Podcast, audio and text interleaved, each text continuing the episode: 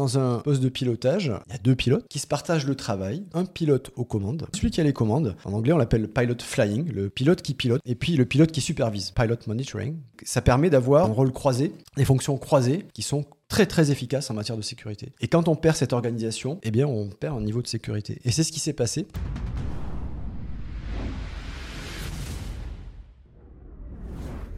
Bonjour, bonjour à tous, bonjour les viewers, bonjour le chat, merci d'être là. Bonjour Gilles, fondateur, rédacteur en chef vénéré euh, d'Aérobuzz. Oui, ça ne nous rajeunit pas quand tu me présentes comme ça. Jumpseat, l'émission où on parle d'aéronautique en direct. Bienvenue à tous. Euh, Jumpseat, où nous parlerons notamment d'articles qui ont été rédigés par la rédaction d'Aérobuzz, par les journalistes d'Aérobuzz, puisque Jumpseat est une filiale du grand groupe euh, international aérobuzz.fr. Exactement. De quoi on va parler aujourd'hui? On va parler de. Ben, on va commencer par un incident grave sur lequel mmh. le BEA, euh, le Bureau d'enquête et d'analyse, a sorti récemment un rapport. Incident grave qui met en jeu un équipage de deux pilotes euh, d'Air France en avril 2022. Et il y aura quelques enseignements à, en tirer. On va parler de, du trafic aérien qui a bien remonté la pente depuis, depuis l'époque Covid, hein, mmh, donc mmh. Des, des, chiffres de l'association IATA. On va parler SAF, c'est-à-dire carburant d'aviation durable, mhm. et en particulier de SAF à l'aéroport du Bourget, l'aéroport d'affaires du Bourget, donc euh, carburant d'aviation durable et aviation d'affaires. On va parler d'une série. Comment elle s'appelle cette série euh, Masters of the Air. Masters of the Air. Donc ça, c'était la, série qu'on attendait avec mhm. impatience, hein, la, mhm. série de Spielberg et euh, Tom Hanks. Et, qui se passe pendant la Deuxième Guerre mondiale. La Deuxième Guerre mondiale avec les, pilotes de B-17. et on n'est pas déçus. On va parler techno, on va parler technologie hydrogène, puisque le groupe Safran, euh, le motoriste Safran et la jeune euh, entreprise Turbotech ont mené des essais conjoints sur une turbine, sur un turbomoteur avec de l'hydrogène. On va dire un mot de Bertrand Picard. Voilà, donc on n'en parlera pas, hein, puisqu'il y a un embargo, donc on ne parlera pas de, des projets de, Bertrand Picard, mais restez un moment avec nous, puis vous verrez, on n'en parlera pas tout à l'heure. On parlera de Daer, euh, Daer, avionneur, fournisseur majeur d'aérostructures dans, l'aéronautique. Euh, on en dira quelques mots puisque leur conférence de presse annuelle est prévue demain, et, puis il y a quelques attentes. En termes d'infos, de, résultats annuels, bon, voilà, c'est quelque chose qui, s'annonce euh, intéressant, je pense. D'ailleurs, c'est le, constructeur euh, du, TBM. Du TBM en particulier, du Kodiak désormais aussi. Kodiak aussi, ouais. Et puis, euh, puis impliqué aussi dans le projet EcoPulse, un projet de motorisation tout à fait innovante, mhm. projet EcoPulse avec Safran, justement t'en parler tout à l'heure, Safran et, Airbus. Et on ne dira pas que Daer également, fait partie également du projet de Bertrand Picard. On ne dira pas. Non, on ne pourra pas, pourra pas parler. Et on terminera bien sûr avec les futures, les, nos prochaines émissions. On parlera de, on annoncera nos, prochaines émissions. Voilà pour le programme. Alors euh, à tous ceux qui nous rejoignent, bienvenue. Merci d'être là. À tous, continuez à nous suivre sur les réseaux Twitch, YouTube, X, ex-Twitter, TikTok, Instagram et tous les réseaux de la galaxie. Ça nous soutient. Oui. On continue à être actifs sur le chat et sur les réseaux sociaux. On compte sur vous.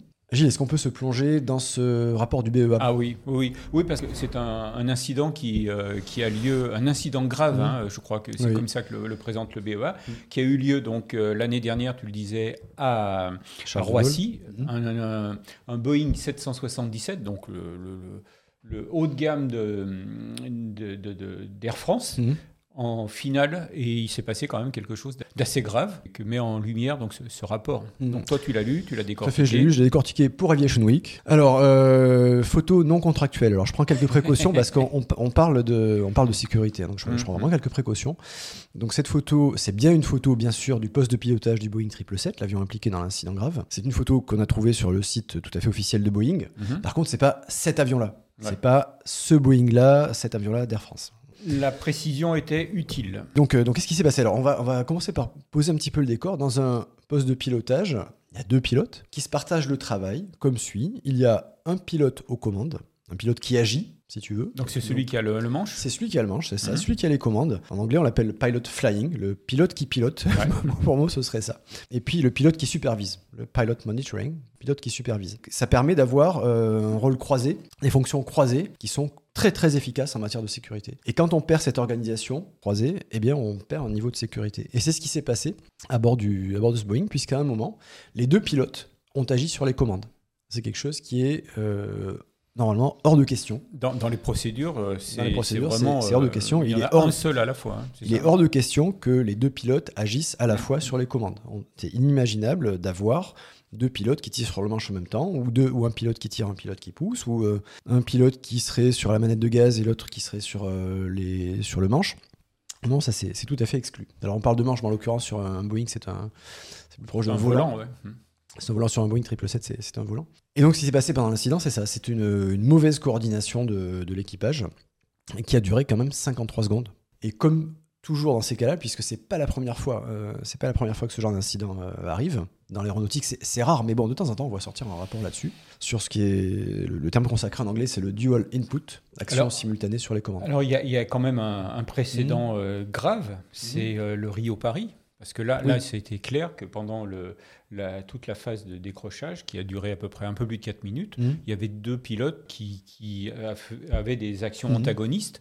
Et donc, euh, donc là aussi, hein, c'était, euh, c'était complètement anormal. Mais bon, on était dans une euh, dans, une, dans, un cas de figure mhm. qui a été vraiment bien décortiqué, là, donc mhm. on ne va pas revenir dessus. Hein, donc Rio Paris, on rappelle, c'était ce, terrible accident euh, d'un Airbus d'Air France euh, Airbus A330, là, Justement, à l'époque, bon, on va pas trop revenir dessus, mais bon, on, pensait que, alors je vais plutôt faire le lien avec, euh, avec aujourd'hui, on a longtemps pensé que seuls les avions à commande de vol, des avions de vol qui ont des mini-manches, oui, donc, des mini, donc des mm. mini manches qui ressemblent à des joysticks. Hein, Autrement dit, donc l'A330 du Rio Paris. Mm. On a longtemps pensé que c'était seulement sur ce type d'avion qu'on pouvait avoir le problème. Parce que mm. on se disait, ben, si les deux mini manches ne sont pas synchronisées, c'est le cas des Airbus, il y a d'autres avions où les, les mini manches, quand on bouge un mini manche, l'autre bouge aussi. On a longtemps pensé que c'était sur les mini manches non synchronisées, seulement dans ce cas-là, qu'on pouvait avoir euh, des commandes opposées, euh, des, actions opposées, aux, commandes, mhm.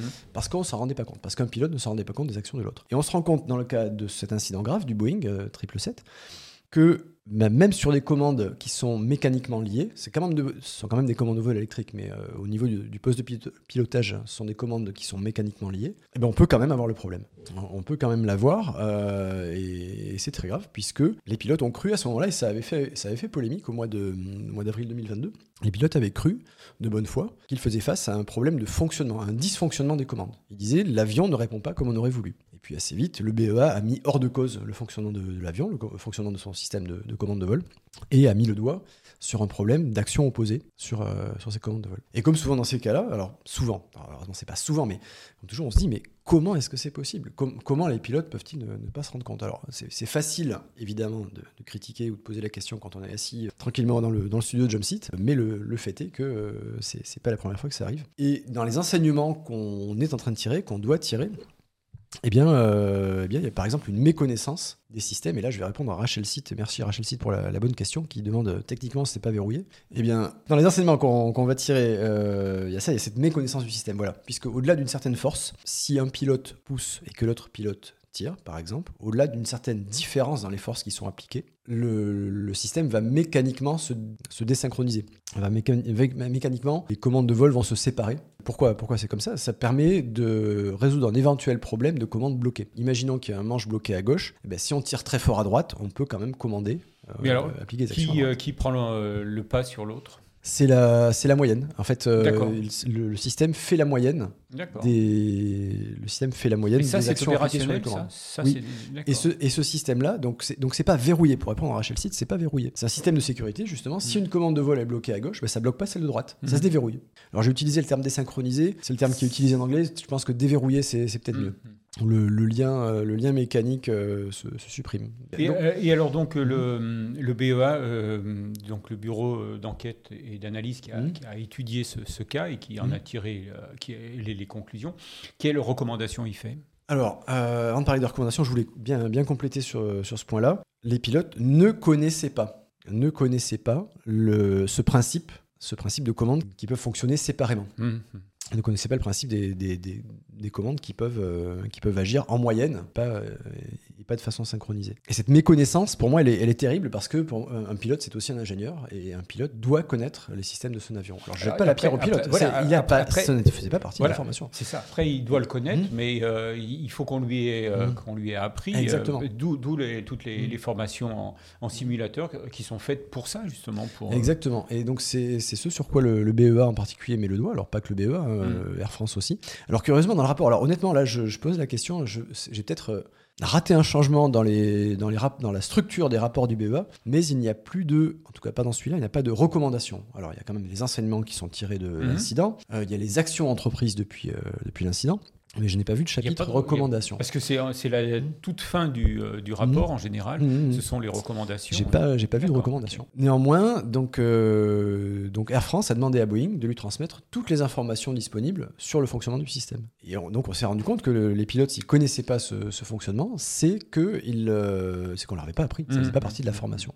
Donc ça, c'est vraiment très curieux. Alors, encore une fois, on voit que le, travail du BEA est vraiment crucial. Oui. Hein, parce, que, parce que donc, il fait évoluer euh, la, sécurité. On parlait donc de la 330 Le Rio Paris. Après euh, euh, cet, accident, mhm. Il y a eu énormément de, nouvelles procédures, de, choses qui ont été révolutionnées dans, mhm. dans, la formation et l'entraînement des, pilotes. Hein. donc, bon, évidemment, chez, chez Air France, les, pilotes sont tous repassés au simulateur de vol. il y a eu des, exercices vraiment précis, mhm. hein, parce que là, là, il y avait également ce problème de d'actions différentes, euh, contradictoires, opposées sur, mm. sur, les commandes. Et puis surtout, surtout, mais c'est au niveau mondial cette fois-ci, c'est euh, l'introduction de, de l'UPRT dans, euh, dans la formation et l'entraînement des pilotes. Hein. L'UPRT, je rappelle, c'est cette formation qui permet de, aux pilotes de, d'aller voir des, de, se mettre dans des situations improbables. Sur les positions de l'avion en particulier. Voilà. Et, et, surtout, Comment on en comment sortir hein, Comment prévenir quand, quand, on part en vrille, quand on est mhm. sur le dos, comment, comment d'abord analyser, comprendre ce qui se mhm. passe et mhm. ensuite euh, avoir les bonnes actions pour en sortir. Comment prévenir, comment empêcher l'avion de se retrouver dans une position anormale, euh, au-delà de ce qui est habituel, et comment en sortir, effectivement. Voilà, c'est ça. Et donc, donc on voit que chaque euh, accident ou incident est complètement décortiqué et c'est comme ça que la sécurité progresse dans le transport aérien et mhm. d'une façon générale dans l'aviation. Il y a une inquiétude manifestée par le, pilote aux commandes. Euh, il, a dit, euh, il, a, employé le mot bizarre. Il a employé le mot bizarre à un moment où euh, les données de vol après coup, les paramètres de vol, n'indiquent rien de très bizarre dans l'attitude de l'avion. Bon, toujours est-il qu'il a, y a un truc qu'il n'a pas senti. Mhm. et ça a été le, le point de départ du problème. Et ce qu'on peut dire aussi, c'est comment ils en sont sortis.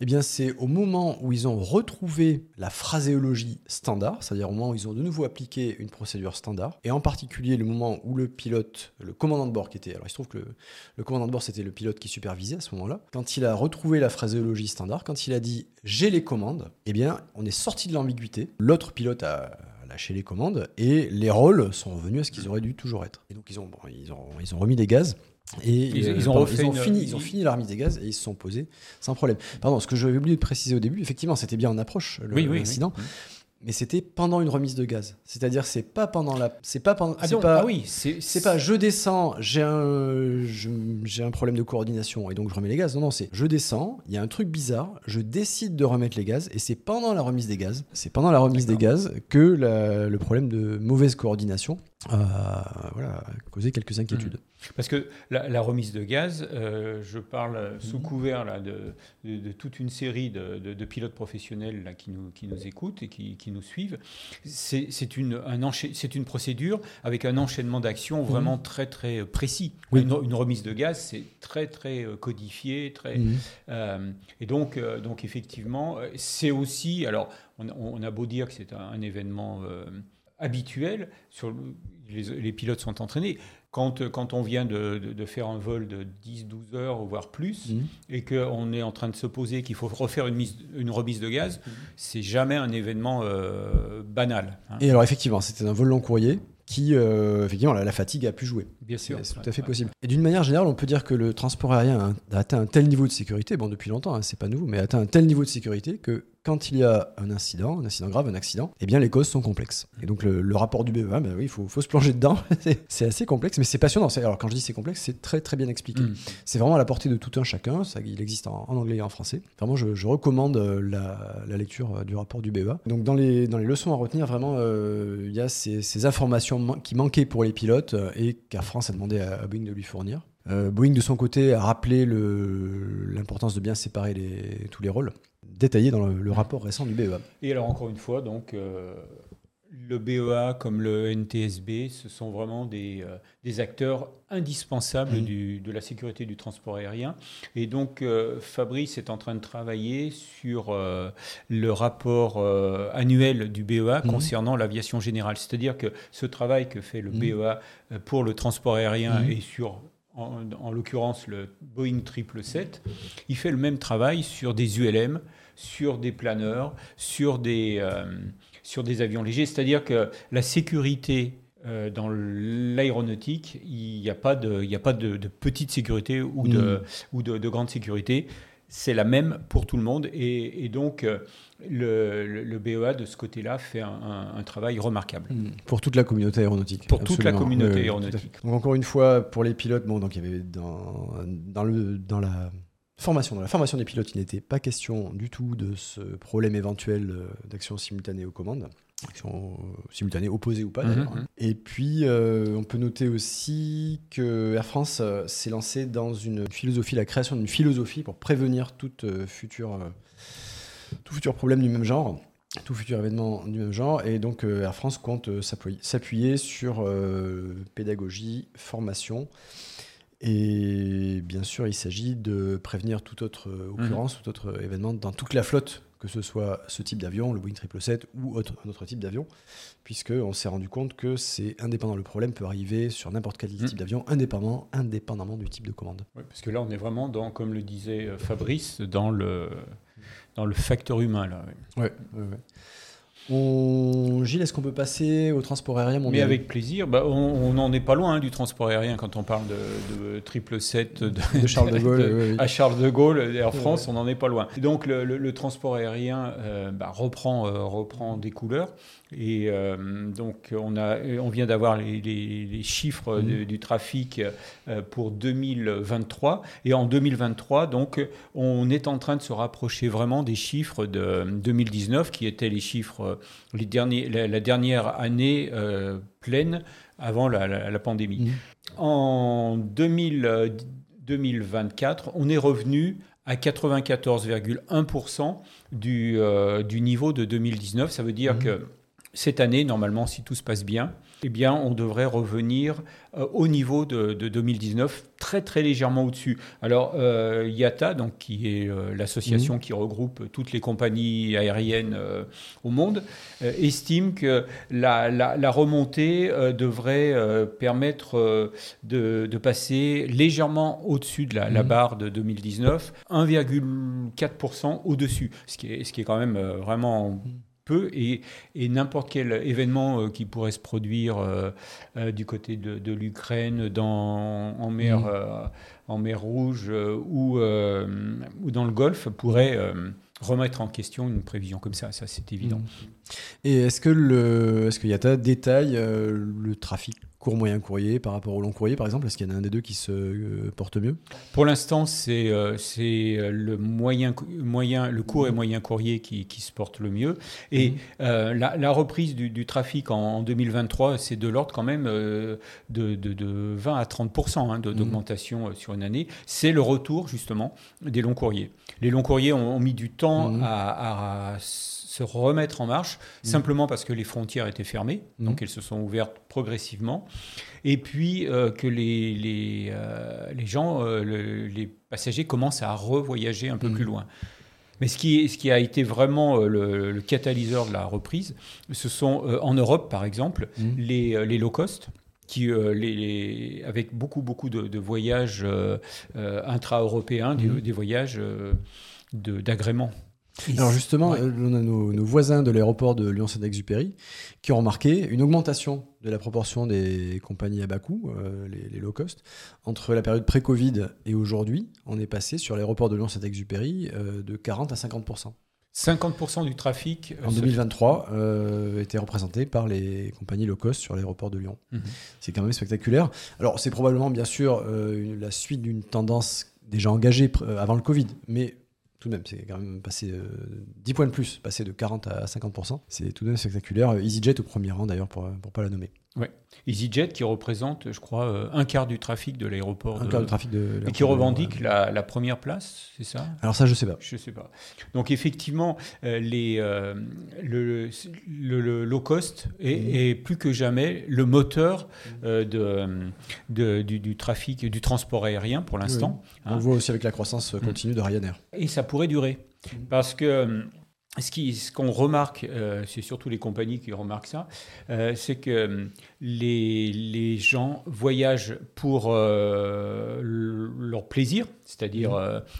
des voyages touristiques, hein, et puis voyagent également pour aller voir leur famille. Pour, mais le gros, gros changement par rapport à, à 2019, mmh. c'est que les voyageurs à faire reviennent difficilement dans, dans les, dans les cockpits. Mhm.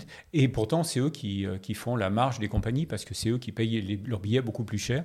Et alors, est-ce que c'est lié, euh, donc on revient difficilement dans, dans, les cabines, est-ce que c'est lié à des politiques d'entreprise qui, ont, qui freinent les voyages euh, pour réduire l'empreinte carbone, parce que, pour réduire les coûts aussi, puisque le, les visioconférences ont fait leurs preuves ces dernières années? C'est un peu tout ça. C'est-à-dire qu'effectivement, les, les visioconférences mhm. sont le principal euh, concurrent de, l'avion, du, transport aérien. C'est-à-dire mhm. qu'on s'est aperçu que euh, bah, on pouvait, on pouvait s'éviter euh, des heures de voyage mhm. pour faire une réunion d'une heure ou deux. Donc ça, ça c'est mhm. la, première chose. La deuxième, c'est effectivement des questions, des questions environnementales. C'est-à-dire que euh, ça, dans beaucoup d'entreprises ont décidé qu'en dessous d'un certain nombre euh, d'heures de déplacement, mmh. eh bien, on pouvait, on pouvait euh, le faire soit en train, mmh. soit en visio. Voilà. Alors mmh. ça, ça aussi, c'est quelque chose d'intéressant. Quand, quand une entreprise décide de faire voyager ses cadres en, en classe éco plutôt qu'en business, eh ben, on se rend compte aussi que le cadre, à ce moment-là, réfléchit Mmh. à son déplacement et se dit bah, peut-être qu'on va pouvoir le remplacer par une visio. Donc ça aussi, c'est un, un phénomène. Hein, euh. Donc euh, donc il y a ça. Et puis, euh, ce que je voulais également ajouter, c'est que je discutais avec le patron d'une compagnie qui disait que, une compagnie française, qui disait qu'à priori, ils font, ils font une croix sur 25% du trafic passager business. Donc ils savent que ceux-là, mmh. ils seront perdus à tout jamais, que ça va remonter, mais qu'ils auront perdu pendant la crise 25%, qui mmh. regagneront jamais. Donc ça, c'est déjà une première info. Et il dit, il y a un changement de mentalité fortement ancré, c'est-à-dire qu'aujourd'hui, quand on discute avec des, euh, des, des, des, cadres, des gens qui ont l'habitude de se déplacer dans les entreprises, eh bien, ils ont le réflexe euh, train. C'est-à-dire que mmh. dès lors que ben, le déplacement euh, fait, fait moins de 6 heures en train, ils préfèrent le train à l'avion. Ah, c'est intéressant, 6 heures. C'est ancré, on n'est pas aux 2h30, 6 heures. Donc on fait référence aux 2h30 qui sont euh, la limite législative, puisque c'est légal. C'est une loi. Hein, Donc en France, un, vol domestique euh, ne peut pas faire, euh, n'a plus de raison d'être légal si une alternative en train est disponible en moins de 2h30. Euh, bon, il y a quelques, quelques exceptions, euh, mais là, oui, effectivement, donc, culturellement, il y a des entreprises dans lesquelles ce seuil passe à 6 heures. Euh, c'est rentré dans la mentalité, mmh. parce que mmh. c'est vrai qu'il y a eu quand même un, gros travail politique mmh. hein, pour, pour faire rentrer cette, cette idée euh, dans, dans l'esprit des, euh, des, Français. Et apparemment, eh ben, ça marche. Ça mm. marche. Donc c'est aussi quelque chose de relativement euh, fragile, hein, le, parce que ça peut s'arrêter assez facilement. Hein, on, l'a vu, mm. hein, il suffit d'une crise dans, dans, un endroit du monde, et puis d'un seul coup, bah, y a, on, ferme, on ferme toutes les lignes, et les passagers bah, n'y vont plus. Alors, et on voit aussi que tout que à la fois les compagnies aériennes, mais l'industrie du tourisme au niveau mondial est très très agile. C'est-à-dire mm. que quand euh, une destination se ferme, elle est capable d'en ouvrir une autre rapidement. Et on, et on l'a vu notamment euh, à, la, reprise euh, du, après le, Covid. C'est des pays du sud de l'Europe qui mm. ont été les, premiers bénéficiaires de, la reprise. Mm. Selon vous, quel est le premier aéroport euh, France, euh, européen? En nombre de passagers? En nombre de passagers en 2023. C'est Paris, non? C'est Charles de Gaulle? C'est Londres, Londres Heathrow avec 79,2. Paris mmh. est troisième avec 67,4. Le deuxième, c'est Istanbul. Le quatrième, Amsterdam. Et le cinquième, Madrid avec 60,2. Donc mmh. ça va de presque 80 millions sur euh, Londres mmh. à 60 pour Madrid. Ça, c'est le top 5 euh, européen. Voilà. Euh, tu, on parlait de chiffres IATA. Oui. Est-ce que toutes les compagnies aériennes en font partie Autrement dit, est-ce que ce sont des chiffres qui sont. Euh, est-ce que c'est vraiment un total mondial ou est-ce que euh, c'est les compagnies IATA Donc il faudra ajouter quelques, quelques, euh, quelques points de pourcentage. EasyJet par exemple, je crois qu'il y a quelques low cost. Qui, bien sûr, si, fait partie de IATA. Oui, elles en font partie. Il n'y a pas quelques low cost qui font je pas partie pas, Non, non, non. Ah, les, compagnies qui n'en font pas partie, hmm. c'est peut-être des, toutes petites compagnies qui sont en Afrique, en Asie, ou des trucs comme ça. Hmm. Non, non, c'est quasiment la totalité du trafic. Hmm. Du trafic euh, des compagnies aériennes. Ouais, sont toutes. Pour finir, là, je, voulais juste euh, attirer l'attention aussi euh, sur un point. Donc, on, a, on est parti, on a fait un zoom, hein, c'est-à-dire on est parti de, de IATA. mondial, ACI Europe, c'est les, aéroports mhm. européens. Hein. Et là, là, sur la France, Volotea a également publié ces, chiffres mmh. Euh, la semaine dernière, hein, en 2023, et surtout ses objectifs 2024. Mmh. Volotea, dont je rappelle, c'est une petite compagnie euh, low cost qui est née à Barcelone, mmh. donc espagnole. Euh, qui 2012, elle a démarré ses, activités. Sa première ligne, c'était du Barcelone-Bordeaux, je crois, quelque chose comme ça. Tout de suite, elle a, elle a, misé sur, sur la France. La particularité de cette compagnie, c'est de relier des villes secondaires à d'autres villes secondaires à travers l'Europe. Par opposition à des capitales. Voilà, c'est ça. Mmh. Hein, où, naturellement les, compagnies vont d'une capitale à l'autre mmh. parce que c'est là où il y a le plus de, mmh. de clients. Aujourd'hui, Volotea a neuf bases en France. Elle a un peu plus de 20 avions et surtout, surtout le chiffre, moi, qui m'a un peu scotché, c'est que euh, Volotea a 61 lignes domestiques en France. C'est-à-dire 61 lignes entre des villes françaises. J'ai pas eu le temps mmh. encore de chercher combien Hop, c'est-à-dire Air France, avait, mmh. avait de liaisons euh, domestiques en mmh. France, mais c'est nettement moins que ça. Nettement moins. Ça alors? C'est assez incroyable.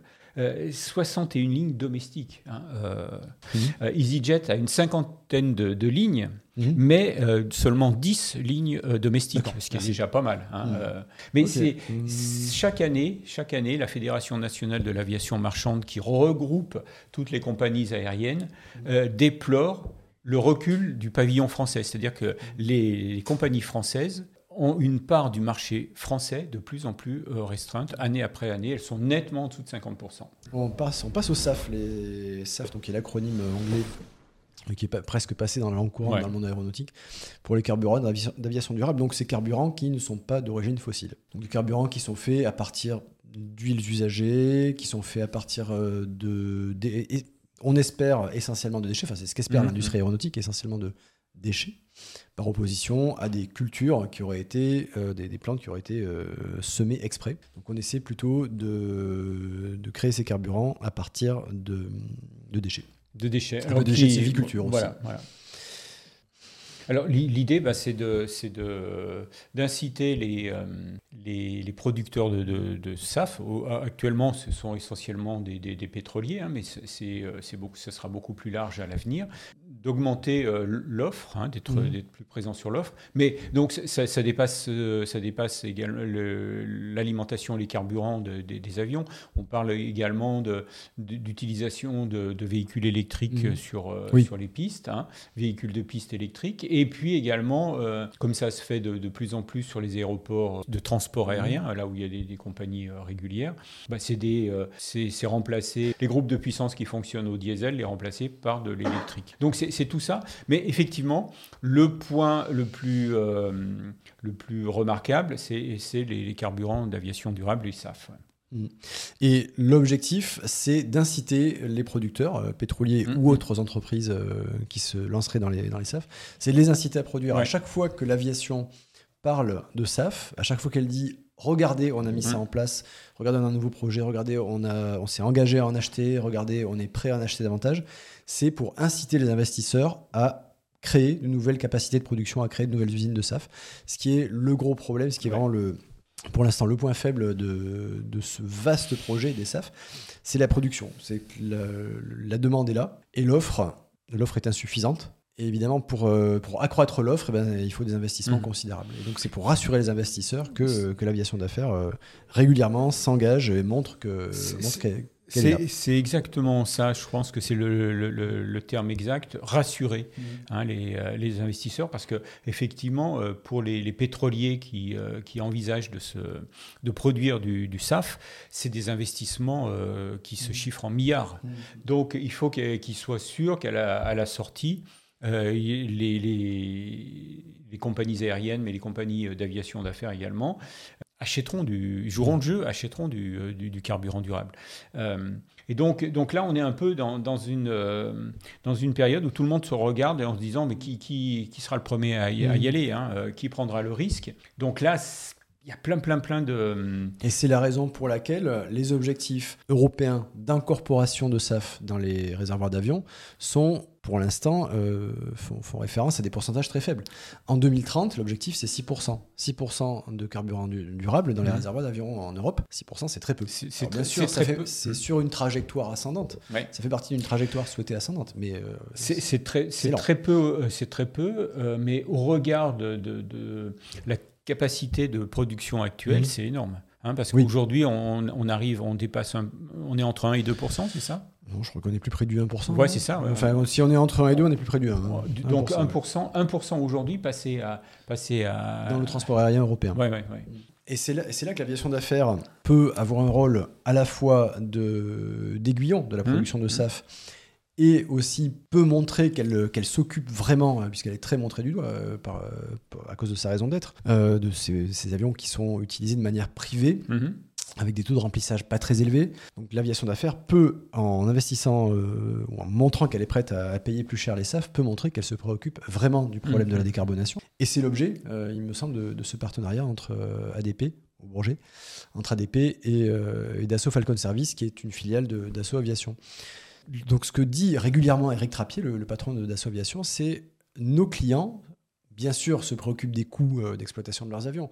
Mais pour eux, c'est une contrainte moindre mhm. que dans une compagnie aérienne. Et donc, nos clients sont prêts à payer plus. Nos clients, dit Eric Trappier, les clients de l'aviation d'affaires, sont prêts à payer davantage le, carburant et donc à payer des carburants une plus forte proportion de carburant d'aviation durable. Mhm. Et c'est donc c'est ce c'est ce qu'on essaie de démontrer au Bourget. Il y a, deux courbes. Hein. Euh, il, y a, la courbe de la, production de, de, carburant et puis de l'autre côté mhm. euh, la courbe de, de l'évolution du prix du, SAF. Mhm. Et quand ces deux courbes vont, vont, vont se, rencontrer, ben à ce moment-là, on aura résolu le problème. Mais, mais pour l'instant, pour, pour faire baisser la courbe mmh. des, euh, du prix, il faut, faire, il faut augmenter la, la, mmh. courbe de production. Et donc, euh, donc, comme je le disais tout à l'heure, euh, ce sont des, des, milliards au niveau de chaque producteur. Mmh. Gilles parle de centaines de milliards, mais ça, c'est au niveau de la filière.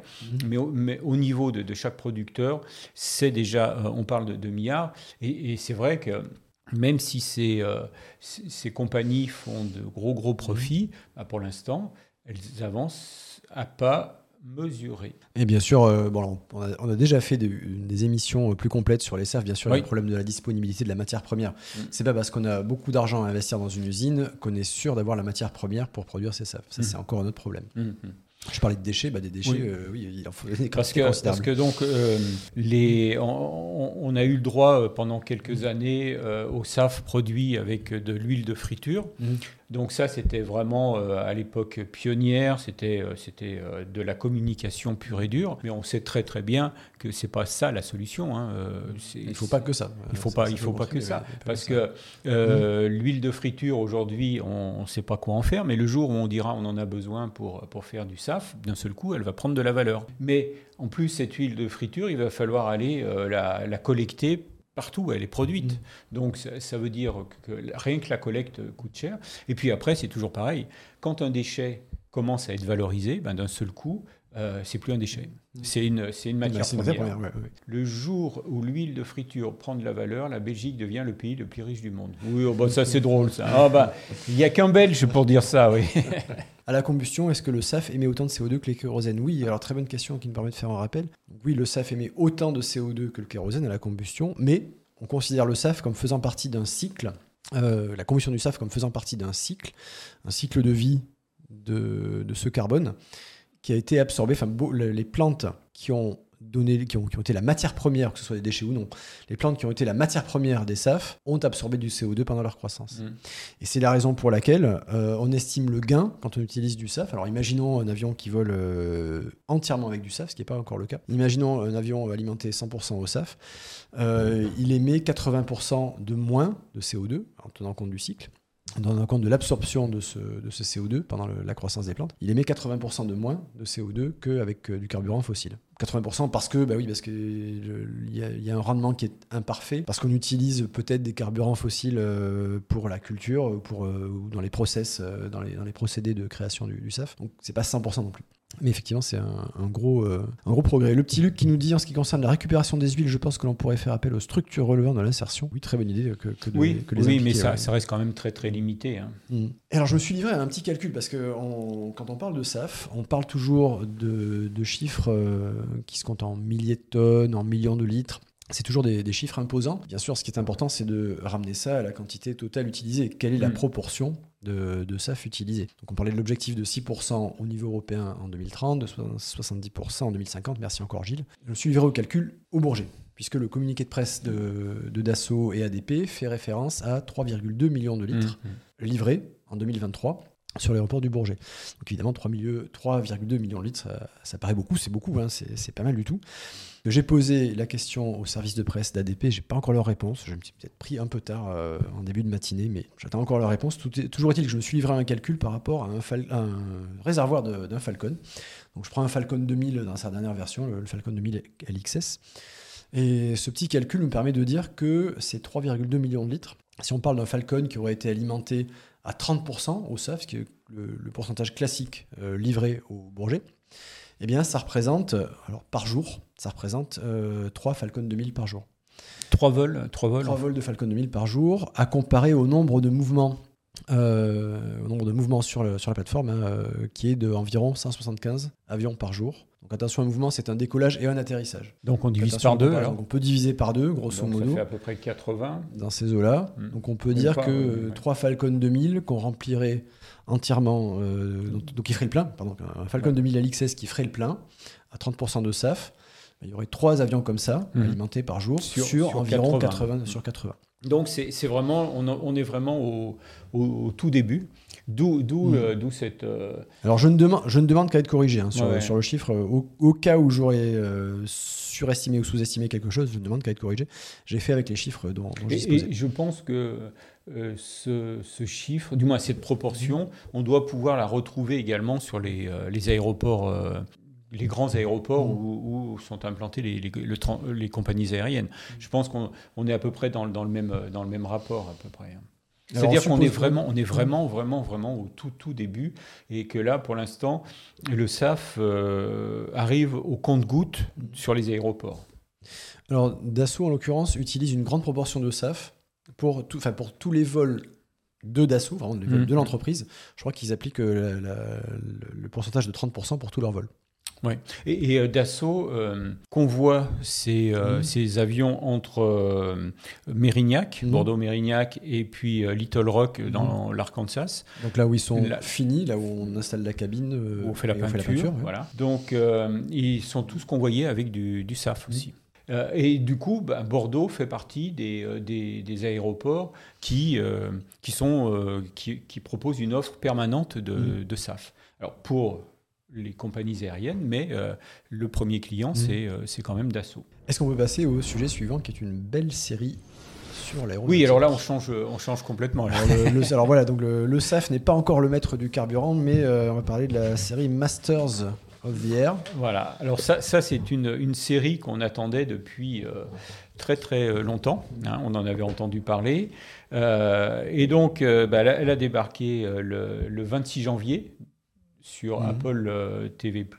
Et là, bah, il faut, faut dire qu'on n'a pas été déçus. Le premier épisode, du moins les deux premiers épisodes, c'était le 26 janvier. Et maintenant, on a un épisode par, par semaine le vendredi. Et au total, il y en aura neuf. Et donc ça se passe pendant la, Seconde Guerre mondiale. Mhm. Donc c'est en fait c'est le troisième volet d'une trilogie mhm. euh, que propose Steven Spielberg et puis Tom Hanks. La première c'était Band of Brothers sur les troupes aéroportées euh, du 500, 506e euh, régiment d'infanterie parachuté. En 2010, il y a eu The Pacific, c'était euh, la, guerre vue du côté des, Marines.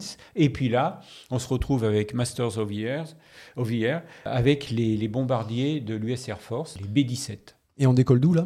Alors là, on décolle, on décolle de, de Grande-Bretagne. C'est donc les, euh, les, les, vagues de, de bombardement euh, sur, sur l'Allemagne. Ce qui est assez effrayant, on a l'image de la guerre de 14-18, les tranchées avec des, des, gens qui se font massacrer, mhm. qui sont Là, c'est, je dirais, c'est pareil. C'est-à-dire qu'on voit, on voit euh, vraiment, on vit, on vit avec plusieurs équipages de, de B-17. C'est un vrai massacre. C'est-à-dire qu'il y a une hécatombe. Mmh. Euh, ils ont beau être partir nombreux, c'est-à-dire qu'il y, a des vagues, il y a des vagues de, de plusieurs centaines de, bombardiers, mmh. mais à côté de ça, quand ils traversent un voile, de, une, barrière de DCA, quand ils sont attaqués par les chasseurs euh, allemands, et eh ben là, là, ils sont d'une vulnérabilité incroyable. Et on voit ça on est à l'intérieur de ces avions. Et un équipage de, B-17 à l'époque, c'était 10 euh, personnes. On voit vivre ces, groupes, et c'est ça qui c'est, ce qui est le, plus passionnant, c'est, de voir euh, les, états d'âme de ces guerriers qui étaient tous très très jeunes. Ça donne vraiment un sacré coup quand on, quand on regarde mm. ça. On regardera plus du tout un B-17 quand on aura la chance d'en voir un voler en meeting, on le regardera plus du tout de la même façon. C'est-à-dire qu'on pensera automatiquement aux images qu'on aura vues dans cette série. Ces, gamins qui se font déchiqueter par euh, les obus euh, et, les, balles euh, de la DCA et de, et de l'aviation ennemie. Je ne l'ai pas encore vu, puisque moi j'ai vu que les trois premiers épisodes, il n'y en a que trois pour l'instant disponibles. Mais le huitième épisode, est consacré aux, Red Tails, hein, c'est-à-dire les Tuskegee euh, Airmen, c'est-à-dire les, les, pilotes euh, afro-américains mhm. qui étaient chargés d'accompagner les B-17 au-dessus de, euh, au-dessus de l'Allemagne aussi. Là, ils pilotaient quoi? Eux, ils pilotaient des P-51 Mustang. Mhm.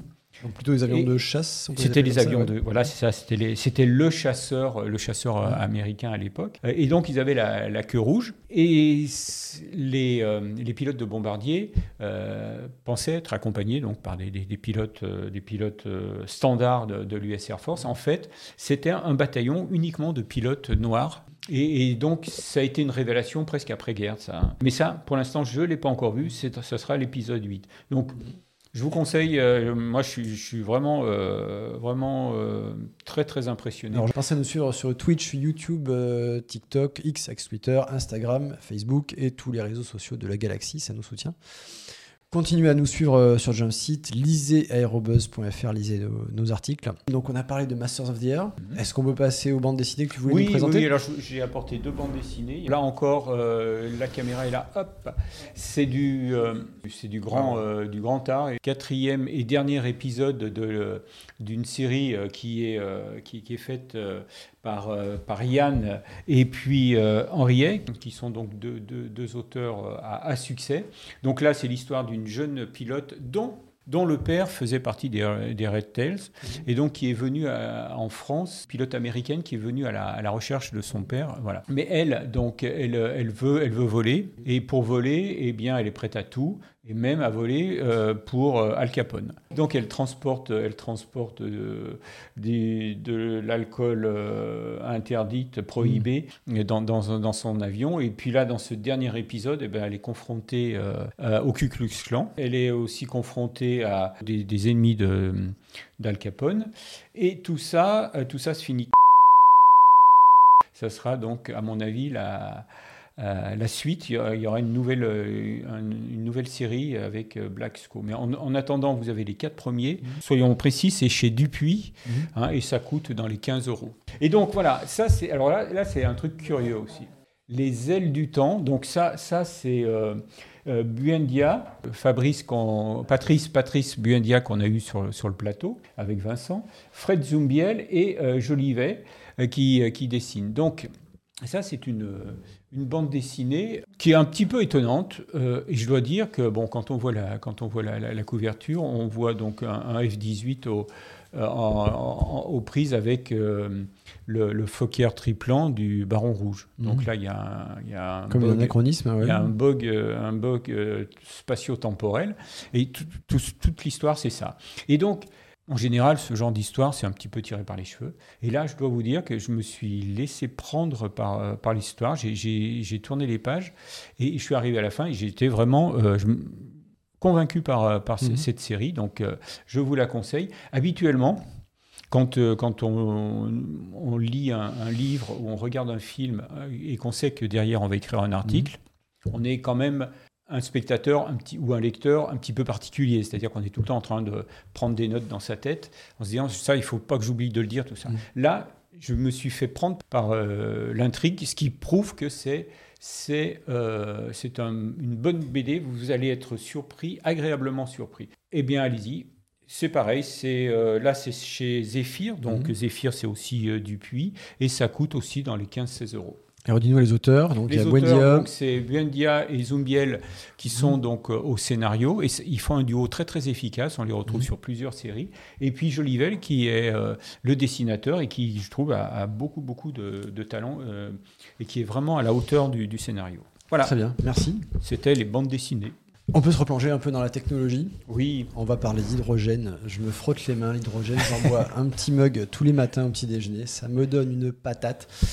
Non, sérieusement, euh, j'ai un faible pour, euh, pour ces technologies autour de l'hydrogène. Je, pense, euh, je pense vraiment que, que ça va révolutionner l'aviation. C'est quand même parti pour. Et Safran et Turbotech, et donc là on fait référence à un article d'Aérobuzz, Safran et Turbotech ont testé ensemble la première turbine à hydrogène, le premier turbomoteur à hydrogène pour l'aviation légère. C'est ça. Alors il y a à la fois un enjeu pour l'aviation légère et un enjeu plus global pour l'aviation. Est-ce que Gilles, tu veux bien commencer par nous présenter bon, Safran, je le présente en deux mots, Safran motoriste bien connu, euh, notamment euh, avec les moteurs LEAP, co-développés, coproduits avec euh, l'américain G et qui équipe les A320 et les 737, les Boeing 737 de génération actuelle. Donc ça c'est pour Safran. Est-ce que tu peux nous présenter Turbotech Alors Turbotech, c'est d'abord une, très très belle histoire, c'est celle de Damien Fauvet, qu'on a eu mhm. l'occasion d'avoir aussi sur le, plateau de, de Jumpseat euh, lors du, dernier salon du euh, Aéro Friedrichshafen. Damien, c'est un passionné de, de, micro-turbines, mais depuis, euh, depuis tout petit, hein. c'est-à-dire que quand il était gamin, lui, il faisait pas des, des, maquettes d'avions, il, il, essayait de mettre au point des, petites turbines. À force de, de, se passionner pour ce, cette technologie, il en est arrivé à, construire, à, fonder d'abord une start-up, mmh. Turbotech, de, faire venir euh, avec lui quelques, quelques ingénieurs de top niveau. Et euh, ils, ont, ils ont conçu cette, cette turbine. Alors au départ, c'est donc une turbine, euh, je dirais, qui fonctionne au carburant, classique.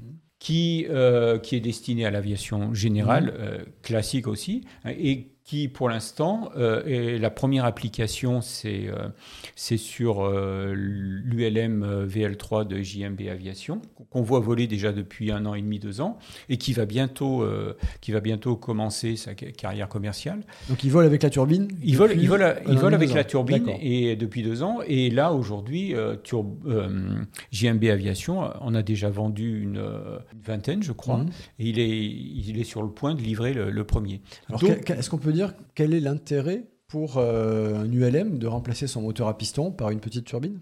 C'est eh bien, plus léger? alors c'est euh, c'est un petit peu plus léger, mmh. euh, c'est surtout beaucoup plus économe, c'est beaucoup plus confortable, ça a des meilleures performances. On parle de remplacer dans un premier temps mmh. des moteurs Rotax de 100 chevaux. Mhm. avec une turbine. Alors, en France, elle sera tarée à 109 chevaux. Je pense que euh, pour le, reste de l'Europe, ça doit être du 140 chevaux, 120 ou 140, mais je pense que le chat va me, corriger. Mais donc, une consommation d'une quinzaine de litres à, mhm. l'heure, mais surtout des performances euh, assez remarquables, extrêmement silencieuses. Mhm. Donc elle a plein, plein, plein d'avantages. Fabrice Morlon, qui, euh, qui a fait un grand article euh, sur le sujet, me précise 14 VL3 turbines vendues, dont 10 en France. Mhm. Voilà. Donc pour l'instant, on parle de, dans, l'avion qui vole, on parle d'un avion carburant classique. Hein. Carburant classique et on parle du LM. On parle, du LM, c'est-à-dire qu'on est dans un domaine qui est non certifié. Mhm. L'objectif, euh, c'est de passer dans le domaine du certifié pour mhm. faire, par exemple, du rétrofit, c'est-à-dire pour remplacer des, des moteurs à piston anciens sur, euh, avec une turbine sur des, avions comme, euh, comme le, le, Robin DR400, mmh. comme euh, comme le, les peepers. Voilà. Alors le domaine du certifié, c'est le domaine de ce qui est homologué, c'est-à-dire qui doit répondre à des normes de sécurité encore plus strictes. Voilà, c'est ça. Et puis après, l'objectif, c'est quand même d'arriver sur des sur des, des, beaucoup plus gros mmh. beaucoup plus gros avions, voire hélicoptères. Et puis, et puis, donc là, on est arrivé au euh, utiliser aussi euh, des, carburants durables, en l'occurrence donc euh, l'hydrogène. Et, c'est là, là où Safran rentre dans la boucle. Alors pour rester sur la turbine elle-même, indépendamment du, carburant, je suis épaté parce que apparemment, donc elle est très économe. Le principe de la turbine, ça, ne me rajeunit pas, mais dans les cours de, de turbo-machine, on nous disait la turbine, c'est beaucoup plus compact, plus léger, mais ça consomme beaucoup plus. Donc là, manifestement, euh, je pense que j'avais lu ça dans un précédent article d'Aerobuzz, manifestement, Turbotech a mmh. trouvé moyen de rendre euh, la turbine plus économe que, que dans son architecture classique. Donc là, je ne pense pas qu'elle soit plus économe, mais elle est au, niveau du, euh, du retax, hein, je pense. non, mais elle est quand même plus économe qu'une turbine classique. Oui, c'est ce qu'on appelle des micro-turbines. Mmh. Donc c'est encore, ça, ça, fonctionne différemment par rapport à une turbine euh, classique, tu vois, que, par rapport aux turbines qui, qui équipent par exemple les, euh, les TBM ou les, euh, les peepers mhm. haut de gamme. Ouais. Et bon, il faut que je relise les, les, bons articles Oui, puis surtout, il, faut, il, faut, il, faut, faut, poser des questions à Damien. Ouais. Bon, ben, on le réinvitera. Oui, bien sûr. Et puis, donc, Damien Fauvet, en principe, sera l'invité de, de l'équipe Grand Frequency mhm. le, le 15 février. Donc, c'est-à-dire jeudi dans 8 jours. Donc, on rappelle ce que c'est Grand Frequency C'est euh, la petite sœur de Jump Seat, l'émission qui, a, qui est organisée, du moins qui est animée tous les 15 jours, mhm. le jeudi soir sur le coup des 20h, 20h30, par euh, l'équipe qui anime. Euh, l'émission de l'Aéroclub de France. C'est une émission de l'Aéroclub de France. Hébergée. Hébergée par Jump Seat, ouais. Et, et réalisée en direct de l'Aéroclub de France. Si vous nous rejoignez maintenant, nous parlons de Turbotech et de Safran qui ont fait tourner un turbomoteur à l'hydrogène. On n'a pas encore voulu. On a commencé par présenter euh, les, acteurs concernés, donc Safran et Turbotech. Turbotech a développé une petite turbine pour avions très légers, pour les ULM, donc pour des aéronefs très légers, ultra légers motorisés. Alors là, deux, deux enjeux. le premier enjeu, on peut tout à fait imaginer que l'hydrogène soit dans la feuille de route de décarbonation de l'aviation légère. Et puis, euh, pour Safran, il y a un intérêt supplémentaire. Il y a une autre dimension. Safran est engagé, entre autres pistes, euh, de, décarbonation dans l'hydrogène. Safran, alors peut-être de, façon peut-être moins peut-être moins active ou moins, moins massive, si on peut le dire, que Carbus, mais, mais néanmoins fait plus que garder un œil sur l'hydrogène. Safran étudie comment faire tourner des turbomachines à, à l'hydrogène. Mhm. Et là, faire tourner, même si c'est un tout petit moteur, même si c'est beaucoup plus petit qu'un moteur d'Airbus ou qu'un moteur ah Boeing, mhm. bien sûr, c'est tout à fait utile sur le plan de la compréhension technologique. C'est tout à fait utile pour progresser de faire tourner au banc une, petite turbine comme ça. Alors, quelle différence? Imaginons que. Enfin, posons-nous la question quelle différence entre ces deux carburants du point de vue de la turbine? Ben, ben, En fait, il y en a pas mal. J'étais avec des, gens de chez Safran il n'y a pas très longtemps et qui rappelaient que on dit toujours oui, l'hydrogène, on sait faire, c'est maîtrisé sur les sites industriels. Euh, le lanceur Ariane 5 euh, l'ancienne Ariane 5 et futur Ariane 6 fonctionnent avec des carburants liquides de l'hydrogène liquide en particulier. C'est quand même très compliqué. Et, du point de vue du moteur, eh bien l'hydrogène, d'abord, il est beaucoup plus calorifique. Je ne sais pas si c'est le, bon terme, ça m'échappe un peu, mais bon, en tout cas, le pouvoir énergétique, voilà, on peut plus, dire comme ça, il est plus énergétique, c'est-à-dire que pour un gramme d'hydrogène, on a trois fois plus d'énergie. Je crois que le rapport, c'est à peu près trois, trois fois plus d'énergie par gramme d'hydrogène que par gramme de, kérosène classique. Donc ça, il faut en tenir compte dans les réglages de la combustion. Il faut tenir compte aussi de, il faut aussi modifier le système carburant, les circuits carburants. Alors, pour l'instant, cette turbine, elle a tourné avec du carburant, de, l'hydrogène gazeux, pardon, mais c'est une étape vers l'hydrogène liquide. Et c'est lui qui vraiment euh, est, dimensionnant. C'est lui qui demande beaucoup de changements. L'hydrogène liquide, il doit être stocké à moins de 253 degrés. Et puis, il faut le réchauffer avant qu'il entre dans la combustion. Il faut le gazéifier. Il faut le faire passer à, l'état gazeux et, donc ensuite tenir compte de ce pouvoir euh, énergétique très différent. Donc on peut commencer à, étudier la question avec, euh, avec cette, cette, première turbine qui, a, tourné au banc en termes de, de circuit carburant. Et puis il faut aussi prendre en compte le comportement des métaux vis-à-vis de l'hydrogène, l'interaction entre les métaux utilisés dans le circuit, euh, circuit carburant mhm. et l'hydrogène. C'est une toute petite molécule et donc elle a une, interaction différente avec les métaux. Elle mhm. peut créer de la fatigue au niveau des métaux. Donc il faut en tenir compte. Alors ça, on sait faire sur les lanceurs euh, comme Ariane, mais, euh, mais attention. Alors je, reprends mes notes. Donc les, gens de Safran disent bah, notre expérience du safran va nous conduire à rendre les métaux plus robustes. Et donc euh, voilà, c'est probablement ça qu'ils ont en tête dans leur coopération avec Turbotech, c'est faire progresser leur technologie qui un jour peut-être leur permettront d'utiliser l'hydrogène sur des moteurs beaucoup plus gros. Donc ça c'était pour la turbine Turbotech qui a tourné grâce à Safran, grâce à une coopération avec Safran, qui a tourné au banc avec de l'hydrogène. Donc projet à suivre, le projet s'appelle Beauty Fuel. C'est ça, Beauty euh, Ça commence comme Beauty avec un HY pour hydrogène et ça finit comme Fuel, bien sûr, comme carburant. Les, ingénieurs du CORAC sont, euh, sont des poètes. le CORAC qui est le Conseil pour la recherche aéronautique civile. Voilà. Ce que je retiens moi aussi, c'est que mhm. euh, on a vraiment toute l'industrie aéronautique qui, qui travaille sur un même projet. On sent que là, il y a vraiment un, un, un challenge à relever et tout le monde s'y met, c'est-à-dire que c'est pas que les gros qui mm. travaillent dans leur coin en, mm. négligeant les petits, c'est que les gros se disent les petits peuvent nous aider et les petits peuvent se, disent aussi on en va, on va aussi en mm. tirer un bénéfice. Donc là, on est vraiment euh, dans une période qui est assez extraordinaire. Je dirais pour ceux qui, pour les ingénieurs, pour les techniciens, euh, il y a vraiment euh, des des, perspectives de carrière vraiment intéressantes parce qu'il y, a des projets qui sont, euh, qui sont euh, inédits. On, les générations précédentes, euh, la génération précédente n'a jamais eu un tel défi à relever. Est-ce qu'on peut passer au sujet suivant, qui seront les futurs projets de Bertrand Picard Oui. on va parler de l'entreprise d'AER aussi, avionneur et grand spécialiste des aérostructures.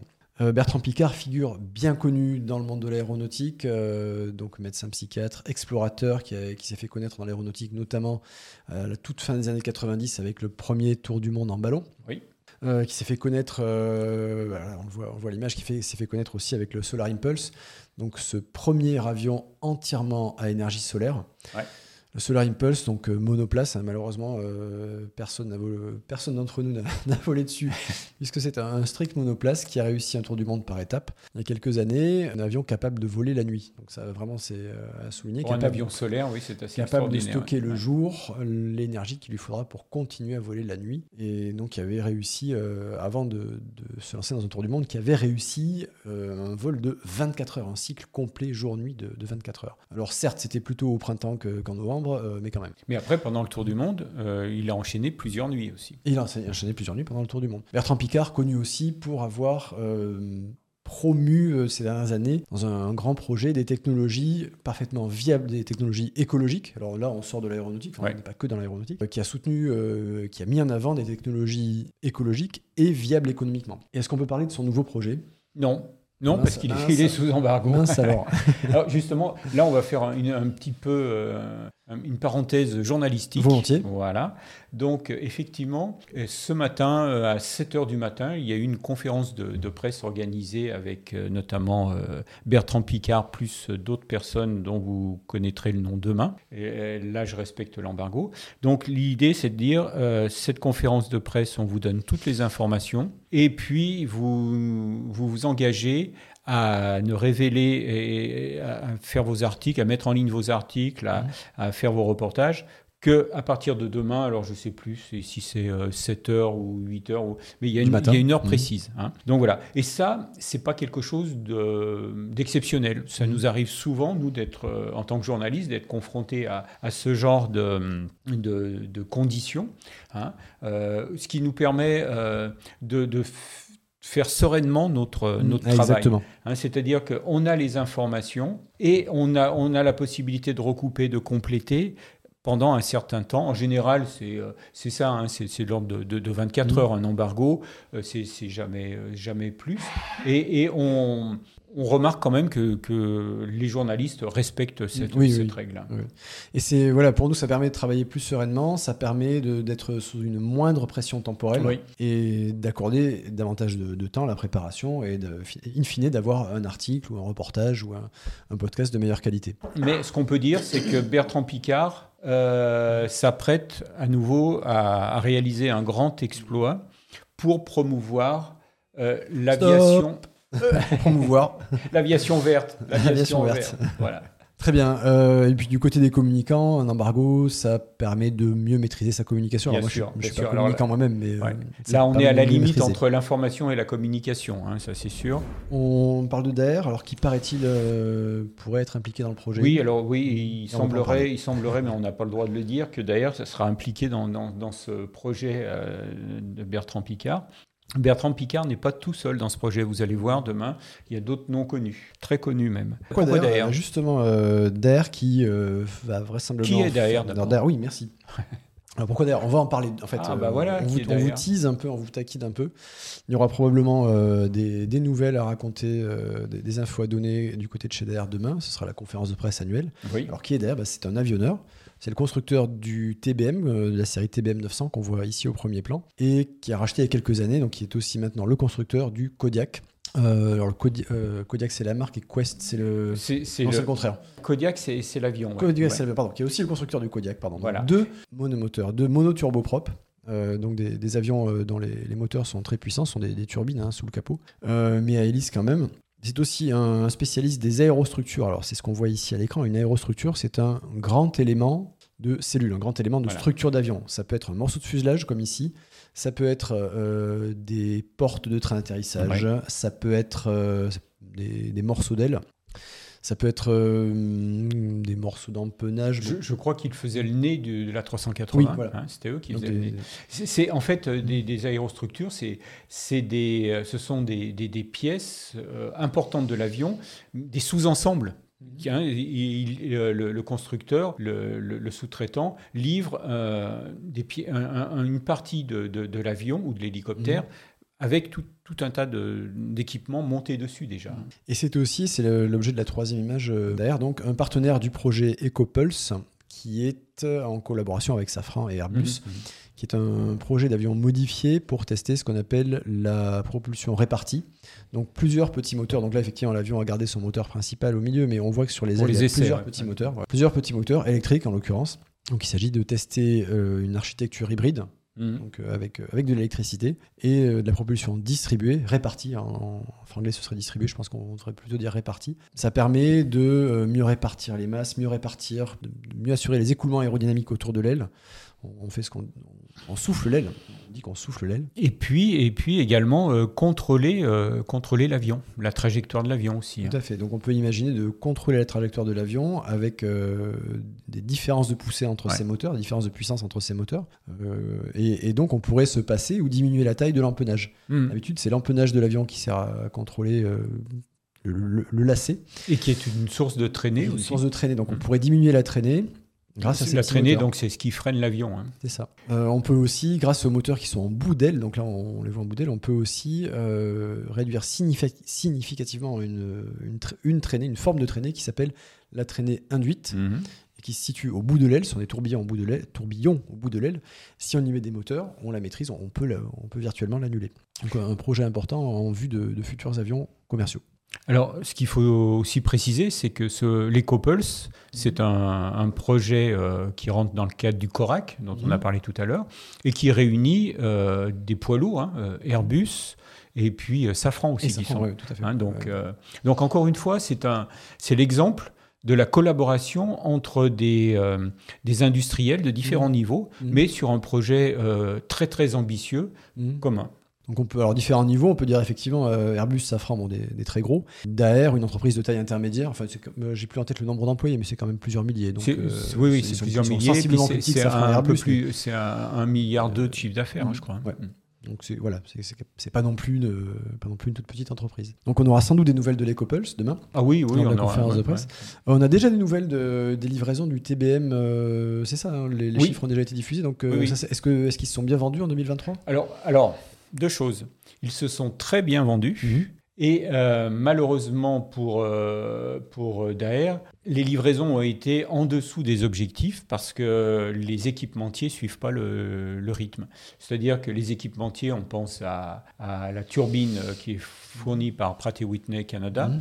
On pense aussi à, la suite avionique qui équipe ces mmh. avions, qui est fournie par Garmin. Voilà, c'est les deux gros équipementiers. Il y en a d'autres. Et eux ont du mal à, suivre les cadences. Et donc, euh, Daer aurait pu mmh. livrer beaucoup plus euh, d'avions cette année.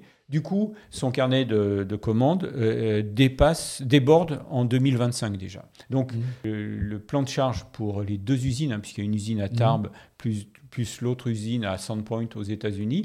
Les deux usines, euh, elles, vont tourner à, sont pleines.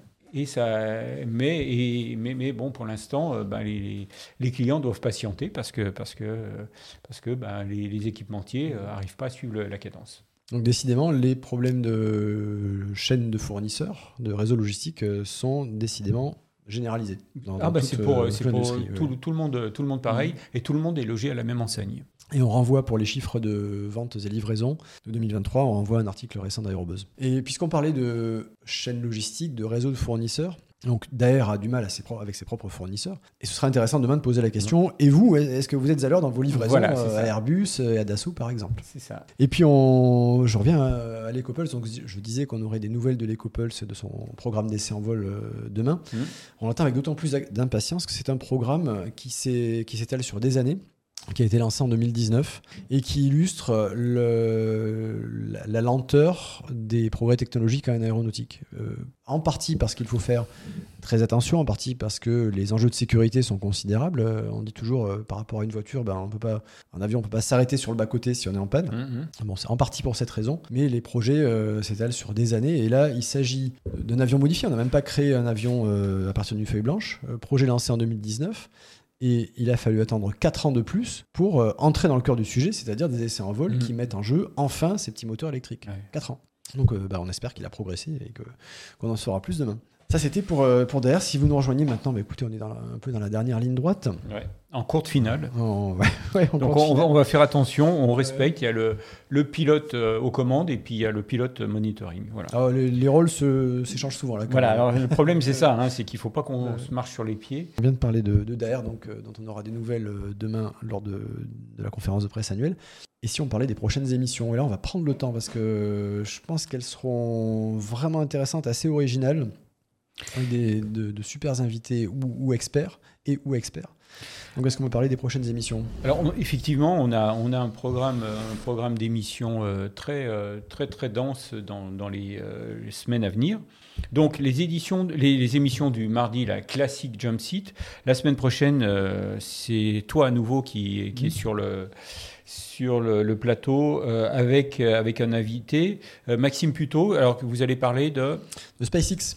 Donc une émission espace, euh, de temps en temps sur, euh, sur Jumpseat on parle espace. Et alors la dernière fois on était avec Jérôme euh, Bonnard, on avait parlé tous les deux, on avait échangé sur le spatial européen. On avait beaucoup parlé d'Ariane 5, d'Ariane 6.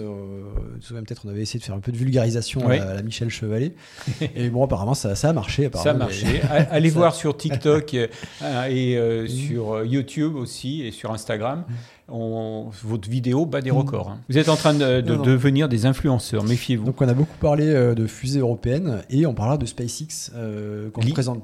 Ce sera un peu, vous allez raconter l'histoire de SpaceX? Oui, Alors euh, on aura Maxime Puto, donc, qui est un grand spécialiste de chez Euroconsult, qui comme son nom ne l'indique pas est une entreprise de conseil dans le domaine du spatial, mhm.